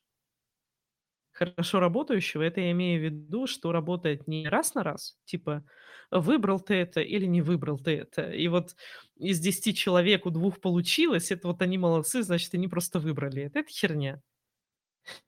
Если инструмент работает, он работает, ну, как минимум в половине случаев, но обычно там 80-100, то есть он должен работать больше, чем просто самовнушение. Это, собственно, почему исследование это мне и захотелось провести. Э, то же самое, где, ну, кого там не было и кто, может, не был. У нас было почти 60 человек, по-моему, 59, разделенные на 4 группы. И, каждая группа прописывала вот ровно таким счетом, которым я уже рассказал ситуации, прописывала ситуацию, которая когда-то там произошла, вызвала такие-то эмоции. Вот таких ситуаций было обычно от, э, 7, 7-10, кто-то кто-то мне даже 20-25 давал. Супер. И, э, дальше прослушиваем двухминутную запись. И вот 4 группы, 4 записи. 1 запись была пустая. Я просто взяла какое-то видео с "Ютуб" скачала, какого-то блогера англоязычного, убрала оттуда звук, всё, пустая запись. Во всех записях не было звука. Вот. А в другой трансформационный процесс номер 2 записан, в третьей трансформационный процесс номер 2 и, э, процесс здесь сейчас. А, и в последний, еще процесс про снятие масок. Тоже было интересно посмотреть, насколько это сработает. Так вот, все 3, где что-то было, сработали сильно лучше, чем тот, в котором ничего не было. Это плацебо-контролируемое исследование называется. То есть, чтобы взять и просто сравнить, насколько, а, просто упражнение без какого-либо влияния лучше или хуже, или точно так же, как, э, если мы еще какое-то влияние экстрасенсорное оказываем. Я не знаю никого, кто бы еще что-то делал в эзотерике, потому что такой эксперимент поставить сложно. Э, сложность заключается в том, ну, ради интереса кому-то, сложность заключается в том, чтобы обеспечить неведение человека, производится какое-то влияние или нет. Потому что в каждой группе, а, была двухминутная запись. В каждой группе она была без звука. Но только 1 человек мне, кстати, написал, что просек, что там что там было. Это моя ученица, практик. И я сделала это так, чтобы даже я не знала, какая запись где. Я специально их не слушала, э, специально отдала подруге, чтобы она их переименовала просто: запись 1, запись 2, запись 3, запись 4. Я не знала, где какая, специально не слушала до того, как, э, не обработала большую часть результатов, уже результатов исследования. И таким образом можно реально посмотреть, насколько, а, лучше будет работать с влиянием экстрасенсорным, чем без. А если взять что-то вроде тета-хилинга или что-то еще, то там и ты будешь знать, проводилось влияние или нет, и клиент будет знать, и это уже не выйдет так п просмотреть, не выйдет так проработать. Плацебо-контролируемые исследования- это стандарт для лекарственных средств. То есть там сравнивают, насколько лучше лекарство действует по сравнению с пустышкой. Там делают специальную пустышку, какой-нибудь, э, цвета туда добавляют, чтобы оно по цвету было, как, э, как то лекарство, которое хотят испытать, чтобы оно там, ну прям очень сильно походило, и чтобы никто из испытуемых, и врачи в том числе, не мог, а, узнать, где, вот в в какой группе действительно лекарство, а в какой группе пустышка. И только если лекарство превосходит вот эту пустышку плацебо по результативности, его почувствовала в минус, ушла, сразу поняла. Вот, да. Это было, кстати, интересно, когда уже в каждой группе, где было действительно влияние, у меня зависит там по 7, по 8 человек результаты сдали, во второй, ой, во второй, а вот в группе плацебо это было только 2 человека, у которых все получилось. Вышло так, что, плацебо либо работает, либо нет. Вот там прям такие кардинальные были. А, для кого-то простое прописывание ситуации с позволением себе прочувствовать там эмоции помогло на 100 Потому что, видимо, у именно у этих участников была какая-то проблема с позволением себе прожить эмоционально те ситуации, отпустить их. А кому-то вообще не сработало. У кого такой проблемы нет, и кто, в принципе, позволяет себе чувствовать эмоции, вообще не сработало, и там просто 5 дней, и все по нулям. Как были эмоции, так и остались. А вот в где влияние было, там такого не было. Там в любом случае хотя бы на треть, хотя бы там на половинку, но все делалось лучше. Вот это интересно. Про эмоции еще. Когда в нашем присутствии а, кто-то на кого-то орет, иногда ощущается, что на нас вот это прямо из школы частенько, и становится тяжело. Из школы, а что ты имеешь в виду вот из школы? Это, это как? Типа в школе началось, самое первое воспоминание об этом э, связано со школой или, или что как? На тему агрессивности, типа, да, можно спокойно реагировать и ответить, и не повышать сразу тон, переходить на ор. Ну, если это прям реально переход на ора, и как-то это, скажем так, общественно неэтично, ну вот, есть у нас еще общественные нормы, и неэтично кричать на людей. Вот если прям такая штука, то, наверное, да, надо посмотреть, что, что такое, с чем поработать. Как относитесь к расстановкам? А если это системные расстановки, как э, психотерапевтическая методика натуральная, то вполне хорошо. Если это расстановки по хелингу, то ложь полная. Про снятие массы как сработал? А, практически практически так же, как вот эти вот. Они все сработали на 80-90 Это охрененно высокий процент. Я не думаю, что от такого небольшого прослушивания записи будет такой большой эффект. Плацебо сработал до 70, 65-70. Но я как потом уже узнал, когда посчитал эти результаты, мне потом уже сказали, что многие люди, кто был в четвертой группе, у них просто ни- ни- ничего не вышло за эти 5 дней. То есть э, ситуации как были, так и оска- с- остались, они просто на это мне ничего не отправили. То есть, скорее всего, там было бы и то меньше, не 65, там 50 может, или даже 45. Потому что мне просто, просто не отправили эти результаты, потому что расстроились. Я думаю, ну, это было мое первое исследование. Надо будет на будущее как это подстелить соломку, знать про эти подводные камушки, что-то такое вот делать. Почему по Хеллингеру плохие? А, у него очень, э, непонятная и хреновая тема, с подчинением, с иерархией, а, с обвинением жертвы. Я не знаю просто, насколько вы знакомы э, с расстановками по Хеллингеру, но там просто жесть. Это ты приходишь справиться с какой-то проблемой, не дай бог, в отношениях, э, или тем более в отношениях с родителями, и не и не дай бог, с каким-то насилием, тем более сексуализированным, то, скорее всего, это будет только еще большая травма. Э, Хеллингер, он же раньше занимался системными расстановками, то есть был как бы таким вроде как психотерапевтом. А потом, придумал свою вот эту вот штуку из головы про иерархии, про то, что если тебе там отец что-то сделал плохо, ты вообще на коленки встань, благодари его и всякая такая херня. Я не думаю, что это много кто использует прямо вот, э, один в один, потому что, ну, это слишком уж как-то. Но все равно. По помимо этого проблема в расстановках, э, для заместителей. То, что заместителем-то ты будешь, а как ты из этого выйдешь нормально. И, я как-то на других эфирах еще говорила про это, и мне тоже комментарии-то дали, что да, реально ощущения какие-то не такие. То есть после того, как себя сняли роль заместителя, ты все равно как бы не совсем. Короче, очень сильно зависит от того, кто проводит, насколько он вообще адекватен и насколько он, э, насколько он может контролировать процесс, и насколько у него сил вообще хватает на это, и понимания, и знаний, и опыта, потому что эта методика, ну, так скажем, не без, э, не без изъянов, и там много на чем можно сделать плохо. Сейчас еще почитаю, наверное, пропустил какие-то комментарии.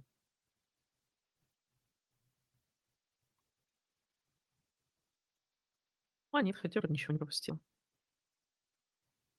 М, Про школу. Как это проявлялось в школе? Например, в классе на кого-то из одноклассников учитель орёт, причем когда незаслуженно. Ощущается, что на весь класс орут. Начинаешь за этого человека переживать, как будто я на его месте эти же чувства испытываю. Э, Причина раньше, скорее всего, была. Ам, есть, э, есть такая штука, что типа со взрослыми спорить нельзя, со старшими спорить нельзя, а с тем, кто выше тебя, если, допустим, на работе это начальник, то спорить нельзя. Как будто есть вот эта вот иерархия, которая заставляет э, тебя ам, сравнивать относительно других людей. Вот ты имеешь право высказать что-то от себя или нет? Это в тему ощущения личного достоинства, потому что по факту, а, хоть это начальник, хоть президент, вообще пофиг. Ты человек, я человек. Каждый имеет право на свои эмоции, на свои желания, на свои личные границы. А мы, э, как будто реагируем и действуем так, что вот если наше положение, оно по какому-то критерию там ниже, то всё, мы как будто не имеем права молчать.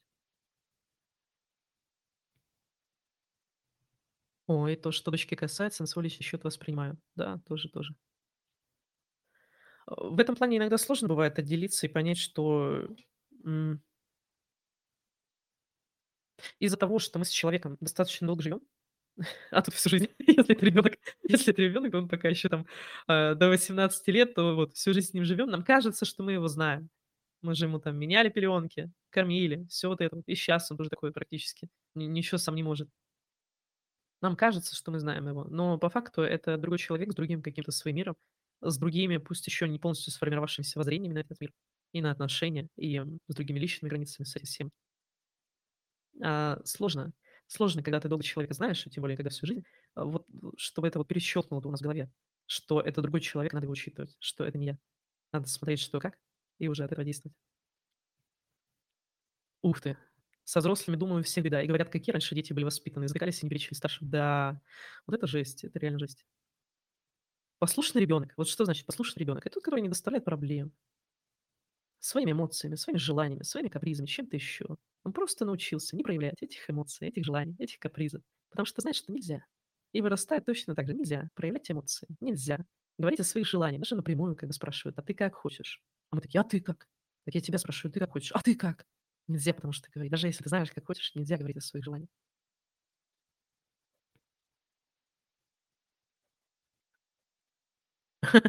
Мне проводила расстановку моя психолог на фигурках. Она предложила и чисто рассказала свои фантазии. Моей маме аутизм приписала, при том, что у мамы даже близко ничего аутистического нет. Вообще большинство таких товарищей свято верят, что они видят, а по факту свои фантазии рассказывают. Да, это на самом деле это большая проблема. А даже для человека, который, видением обладает и способностями, пока он не научился это достаточно хорошо применять, это отделить, ам, не то что воображение от видения, а даже додумывание того, что ты видишь, от того, что ты видишь. Ну, этому можно научиться, это тоже нормально. Ох, да, вот я послушный, удобный ребенок. И не было, что прям нельзя, зато сейчас желаний ноль. Да, да, да. Это же можно как добиться вот этой вот послушности и удобства? А, можно этого добиться тем, что всё время запрещаешь, а можно добиться тем, что только когда ребенок, э, очень спокойный и прочее, он получает от нас заботу и ласку. А вот когда, высказывает какие-то желания там или что-то еще, например, игнор. По-разному можно. Это вот, это буквально дрессура. Это буквально как бы как как дрессировка. Вот как собаке корм дают, чтобы она там что-то сделала. Вот тут то же самое, только вместо корма- это признание, внимание, теплые отношения. А вместо каких-то подсокиваний, хватов за ухо там или что-то еще, я не знаю, кто там кто там что использует.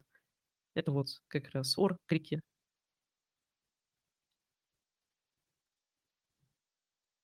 По 50 долларов взяла за это всё равно. Ну, конечно. А видите, хоть мы идем к врачу, хоть к психологу, хоть экстрасенсу, тем более кто себя экстрасенсом называет, то, никакой же гарантии нет, что всё получится хорошо. Это ладно, если это какие-то направления, где есть четкие инструкции, технология. Это какие-то психотерапевтические направления, это конкретно какие-то профессии. Ну, не факт, что получится как надо. Но когда это вот такие, эзотерика, назовем это так, то, ну, вообще нет. А если это какие-нибудь разборы по нумерологии или что-то еще, то тут вообще зависит от внушаемости человека и от того, насколько красиво и хорошо говорит тот, кто этот разбор делает. Как же теперь научиться слушать себя? Годик, нужен годик. Ну, на самом деле меньше, сильно меньше. А, вообще, самый быстрый способ- это будет обучиться процессу. То есть, э, принять, получить процесс прямо в себе. 1, 2, 3 или 7- это вот четыре 4 процесса, которым я обучаю новичков. А просто в каждом таком процессе есть, эм, основа из ненасилия и свободы воли. Даже когда мы не запускаем процессы, вот все, у кого есть вот эти процессы, все ученики, а даже когда процесс не запускается, это всё равно влияет. И всё больше хочется делать, как хочется, всё меньше, как не хочется.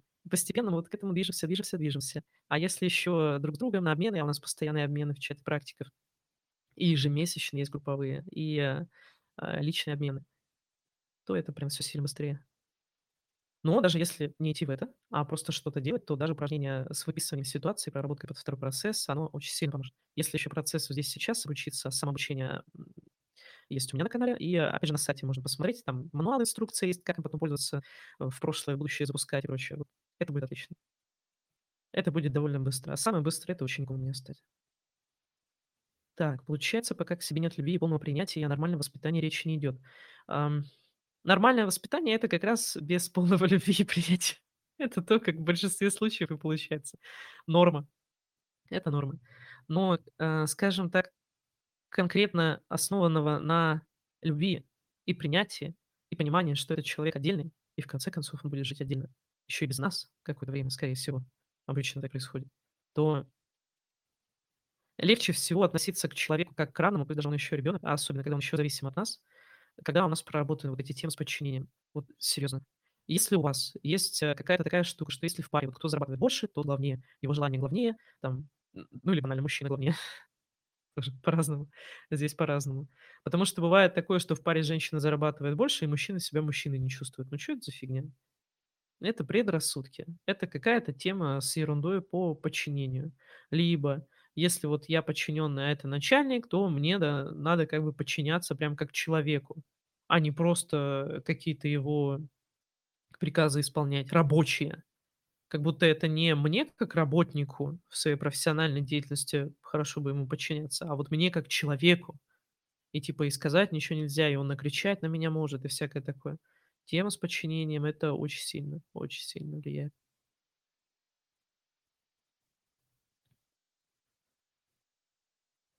Так, ну что, в общем, основная мысль: любить себя можно и нужно, но не получится это сделать как бы снаружи, насильно или как-то еще. Нам нужно проработать какие-то определенные моменты. Самое простое, с чего начать точно можно, это проработать негатив все негативные ситуации, которые вы вспомните. Где вам было плохо, где вы до сих пор чувствуете обиду, или где вы не смогли ответить, хотя хотели, или где вы не смогли постоять за себя, почувствовали собственное бессилие или невозможность действовать, или где вышли из из себя, а потом себя корили за это. Вот все эти ситуации выписываем. Выписываем также, ну, это желательно от руки прямо. Вот если от руки, это будет прям огонь. Огонь, отлично. Можно, конечно, куда-то себе в заметки на телефон или как-то, но идеально просто от руки. Пишите, какие эмоции там: злость, обида, что-то еще, насколько сильные эмоции, тоже можете описать, проставить баллы или просто написать. И дальше включайте на полчасика, на часик, э, второй процесс, на повтор. И, э, старайтесь снова войти вот в эти ситуации, прочувствовать их. И если вы видите, что вы пробуете ситуацию представить, она как будто не цепляется, то есть вы как будто ее не можете подловить, чтобы развернуть и как как ощутиться там, она как будто рассыпается, то все поздравляю. Все супер с этой ситуацией, теперь все будет хорошо. И не только с ней, а с ее причиной. Почему именно так вы отреагировали в этой ситуации? Почему именно такой она была? Почему она так произошла?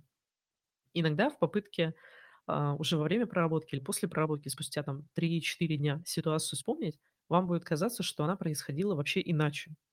Как будто там что-то было по-другому. Может быть, даже человек, из-за которого вы там что-то испытали, вел себя с вами по-другому. Это уже конкретно конкретно к тому, что все проработано и все супер. И вот так просто раз за разом.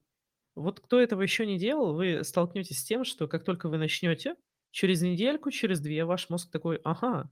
И как начнет вам кидать эти ситуации на проработку, просто посреди работы вспоминать что-то будете или как-то еще, записывайте. Главное, записывайте.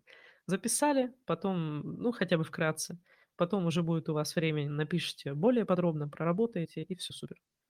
Потому что мозг, он как бы такой смекает: я могу избавиться от этого мусора. Я на него трачу свой психический ресурс, энергию. Там все время пытаюсь обходить какие-то острые углы, чтобы не стригерило по жизни. А тут от этого можно избавиться. И у вас прям как из рога изобилия вся задница попрет. Но это может продолжаться месяц, там 2-3 месяца, может 4, смотря какая жизнь у вас была. А уже по прошествии полугода, года вот по прошествии года примерно это будет какой-то рубеж, когда вы уже, во-первых, вам надо будет специально вспоминать эти ситуации, они не будут просто так всплывать, по большей части. А во-вторых, вы вернетесь назад и подумаете: "Боже мой, это просто я другой человек. Я другой человек". Если вы станете практиком процесса второго или там первого, третьего, седьмого, то это произойдет еще быстрее. Просто потому, что у вас будет возможность еще обмениваться с другими практиками, ну и самим себе запускать в любое время. Но год- это тоже быстро, потому что я М, я с со многими методами, мировоззрениями и проработками работал. Ни одна не дала результата такого быстрого. Ни одна. Поэтому вряд ли вы что-то такое найдете, что не просто вам поможет каких-то единичных, а, затыков избавиться, а именно качество жизни улучшить в целом. Хоть в отношениях, хоть в отношении к себе, как угодно. И чтобы это еще можно было сделать не только платно, но еще и бесплатно. Пусть чуть-чуть подольше, но всё равно быстро.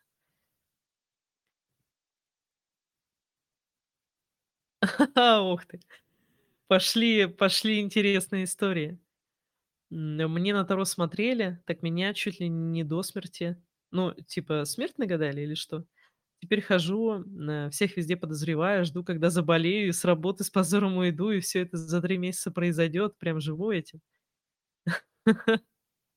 Делаю 2 процесс, вроде в моменте хорошо, но накрывает жестко. А, э, поставить надо немножко по-другому намерение, чтоб мозг поискал, за что это зацепило.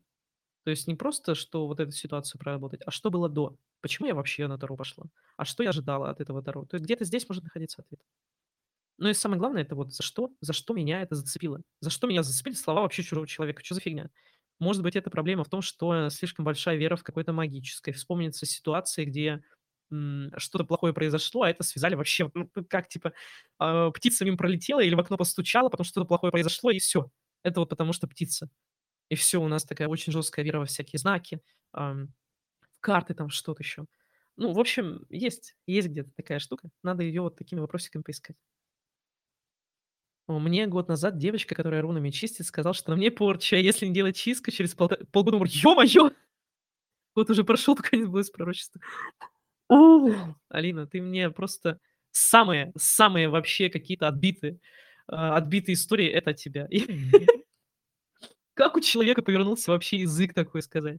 Как у человека повернулся язык сказать: "Вот делай чистку, и через полгода умрешь"? Это это очевидное подсаживание через страх на на бабки. О. Не понимаю. Не, ну, в смысле, понимаю, логически понимаю, но внутренне не понимаю, зачем зачем? Как вообще таких находят? Почему почему какие-то очень странные люди находятся? Я я, может, когда-нибудь на эфирах расскажу еще, что вот, э, что за истории слышал. Такое прям. Иногда сидишь, что-то делаешь, и такие мысли вылазят, что начинаешь этими мыслями жить. Какие-то плохие типа, да? Их останавливаешь, но легче не становится. Видимо, надо надо выписывать, прорабатывать. Кстати, да, если если какая-то мысль, она прямо заедает заедает заедает, лучше выписать. Если она наша, то мы это выпишем, мозгу будет легче это всё обдумать, передумать, справиться с этим. Если не наша, мы просто забудем ее.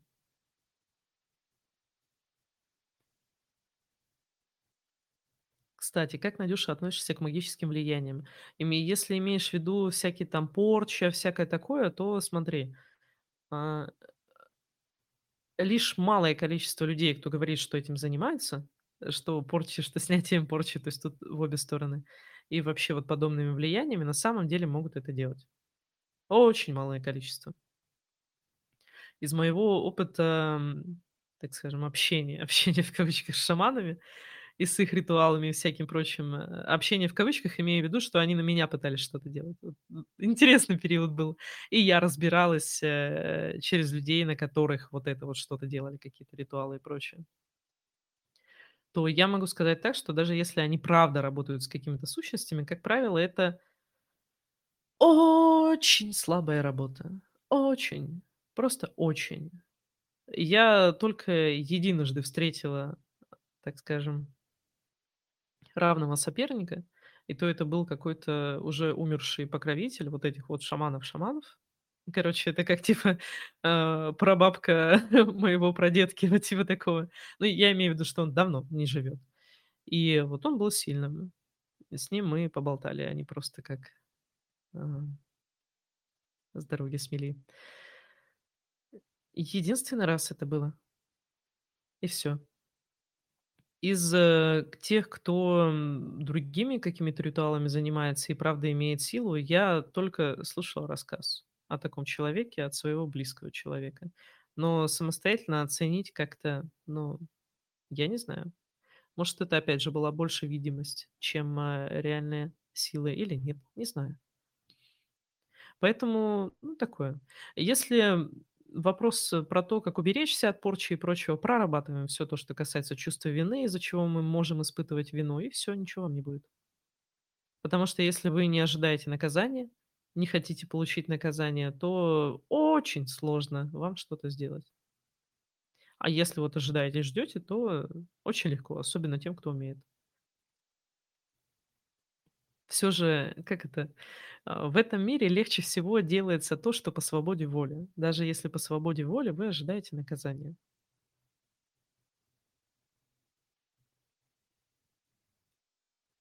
М, про Таро, где нагадали скорую смерть. А, я всем верю, а, я же и вам поверила, и всё делала, как вы говорили. Закрыла кредит на это так это сколько это? 1,5 000 000, которые подарила пирамиде с помощью вас и ваших вопросов за 1 год, чему очень благодарна. Писала не раз. Да, да. Это классно, это классно.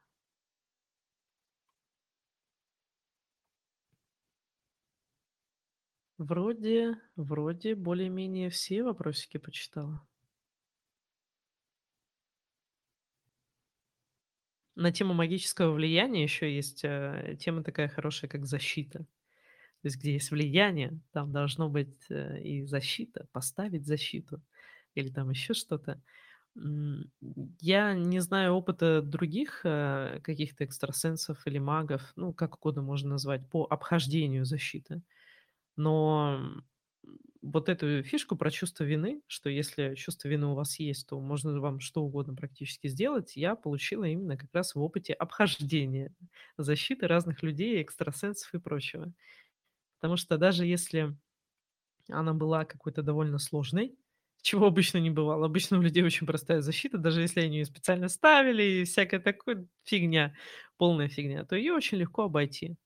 Просто иногда хватает того, чтобы подделать, так скажем, свою энергию под энергию человека, и ты проходишь эту защиту спокойно и дальше делать, чё хочешь. Ну, не совсем чё хочешь. Как бы можно тоже откатик получить, если будешь делать, ам, не совсем то или не совсем так. Не совсем по свободе воли наказание получить того человека. А если обходить сложно, то через чувство вины. Хочет человек наказания человек, я имею в виду, что вот, ну, кто угодно, да то достаточно легко пройти эту защиту. Как можно проработать веру всем?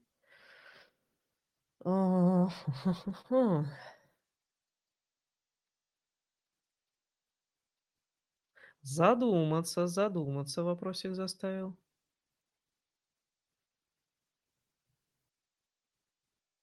Тут просто можно с разных сторон пойти. Наверно, первое, что, я бы прорабатывала- это тему со своим мнением, что моё мнение для меня оно важно. Моё мнение, соответственно, мои мысли, моя чуйка. Потому что бывает такое, что, мозг уже обработал кучу-кучу сигналов. Вот смотрите вы какое-то видео, видео какого-нибудь эзотерика, например, и он вам вот что-то затирает про карму или что-то такое.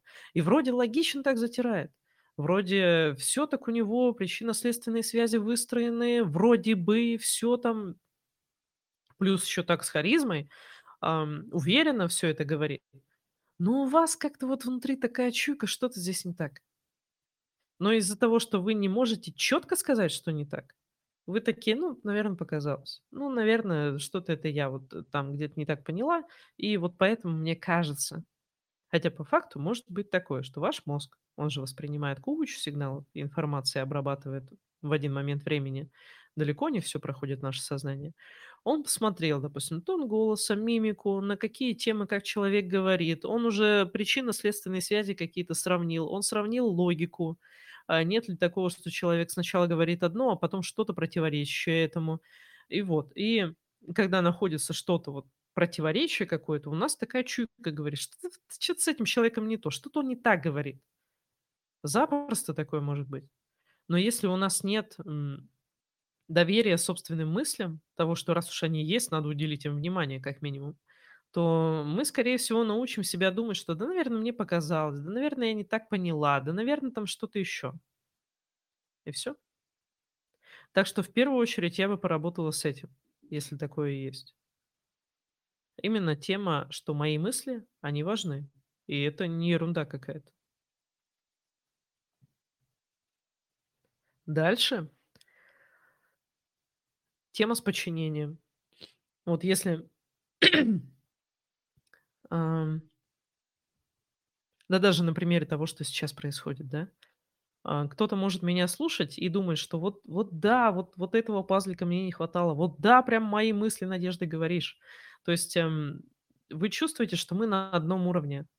Это то, как я, в принципе, выстраиваю отношения, как вот если по транзактному анализу, это позиция взрослых людей. Ты взрослый, я взрослый. У меня есть ответственность, мои желания интересы, у тебя есть ответственность, твои желания интересы, и мы взаимодействуем, как бы сотрудничаем вместе. Но большинство, э, кого, по крайней мере, кого я с юности там слушала, смотрела, они формируют связь немножко другую, как именно учитель-ученик. Это в транзактном анализе родитель-ребенок.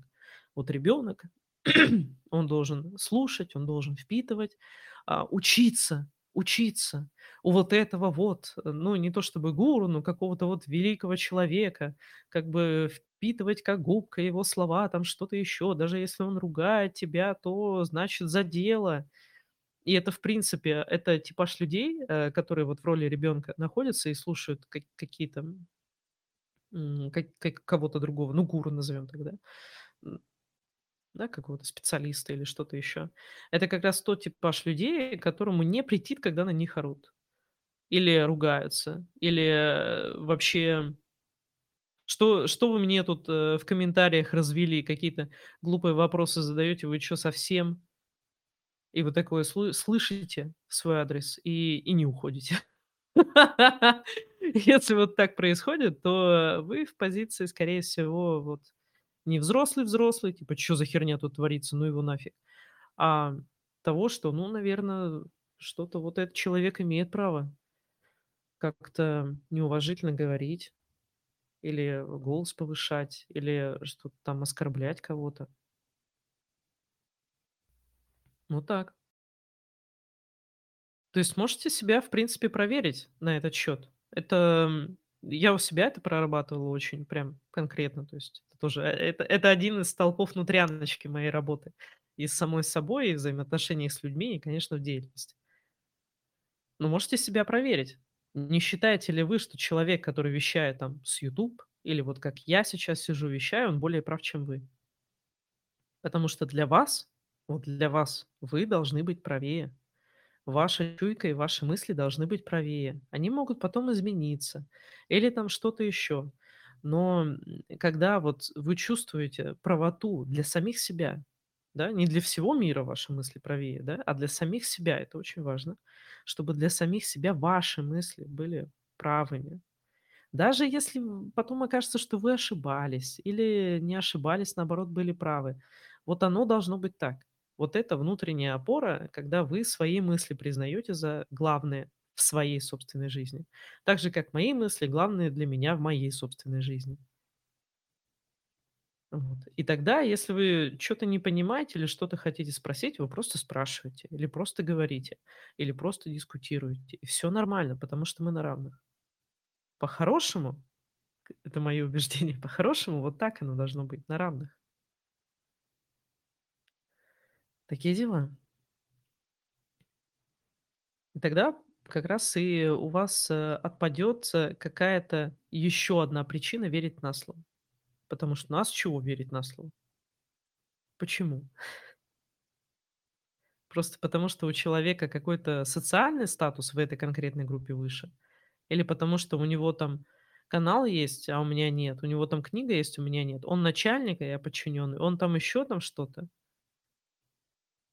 Э, крайний случай, когда мы, э, в роли, вот в этой в роли ребенка живем большую часть жизни и как будто не перешагнули через, э, собственное детство, и для нас любой взрослый- это вот такой вот человек-начальник, которого надо слушать, хотя мы уже сами взрослые. Такая тема тоже есть. Э, и она тоже прорабатывается вторым процессом. Чаще всего нас в детстве задерживает, э, таким образом именно какая-то травматическая история или куча таких историй. из-за чего мы не ощущаем себя взрослыми. И даже зная свой возраст, мы чувствуем себя вот э, как, как в детстве, ощущениями в детстве, когда у нас не так много сил, когда у нас куда меньше прав, когда у нас куда меньше возможностей. И мы вот с этим багажом ощущений живем свою взрослую жизнь и реагируем, исходя из этого багажа, как будто у нас меньше прав, меньше возможностей, меньше всего.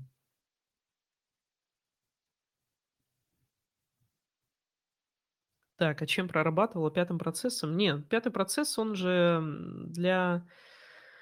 а, про- Процессы, в принципе, появились уже после того, как я прорабатывалась. Поэтому там не совсем то. Процессы— это такое максимально интенсивное, эффективное, а, быстро работающее средство, э, избавленное от всего того лишнего, что я в том числе делала, или всего того неэффективного, что я делала. Но вот содержащее конкретно вот то, что прям чет чет четко надо.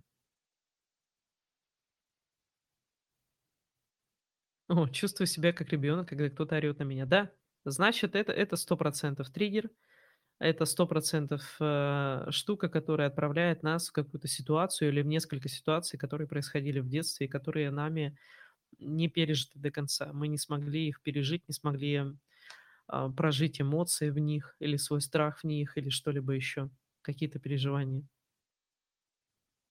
Вот почему прописывание ситуаций само по себе может хорошо работать.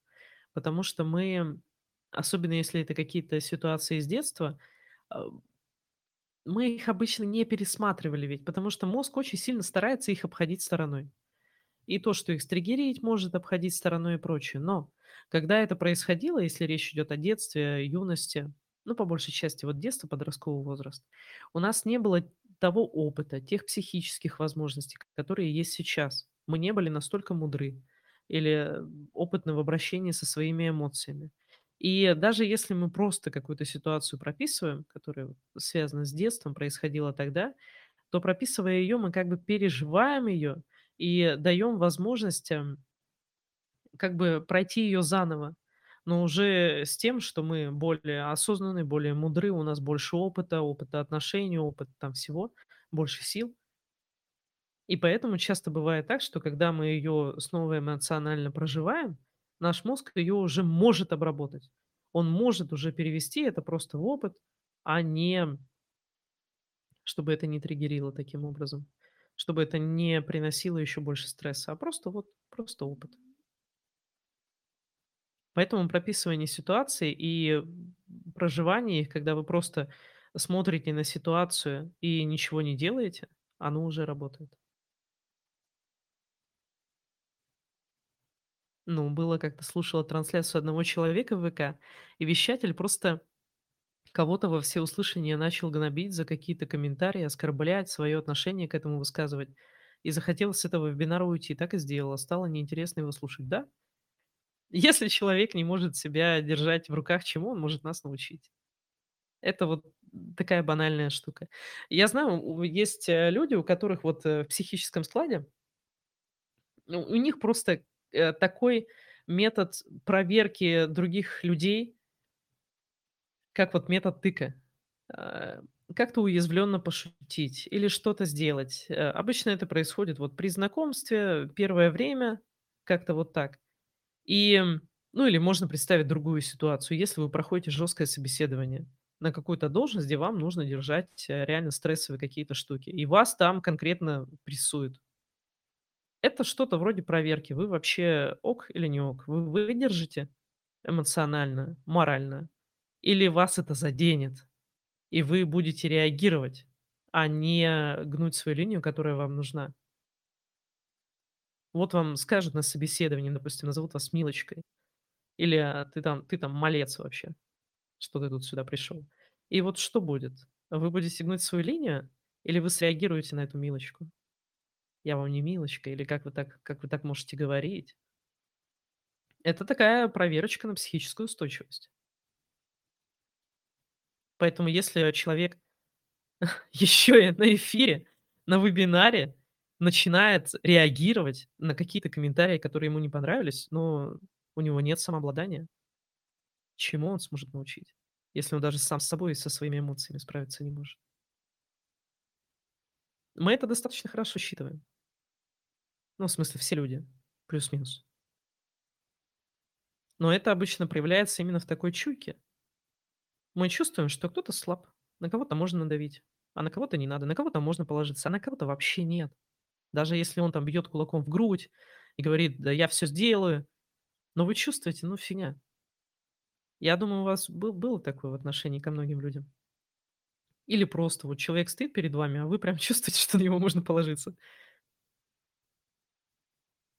Ладушки, заговорились мы. Я думаю, мы на следующей недельке тоже сделаем эфир. Еще не знаю, какую тему. Ну, посмотрим, посмотрим. Можете, можете сюда в эти же комментарии написать какие-то темы, которые хотели бы на будущее. И что-то из этого, возможно, выберем. Ладненько. Хорошего вам вечера всем. Спасибо большое, что пришли. Обнимаю крепко. И до встречи. Пока-пока. Спасибо, что были здесь, за вопросы, за комментарии. Счастливо.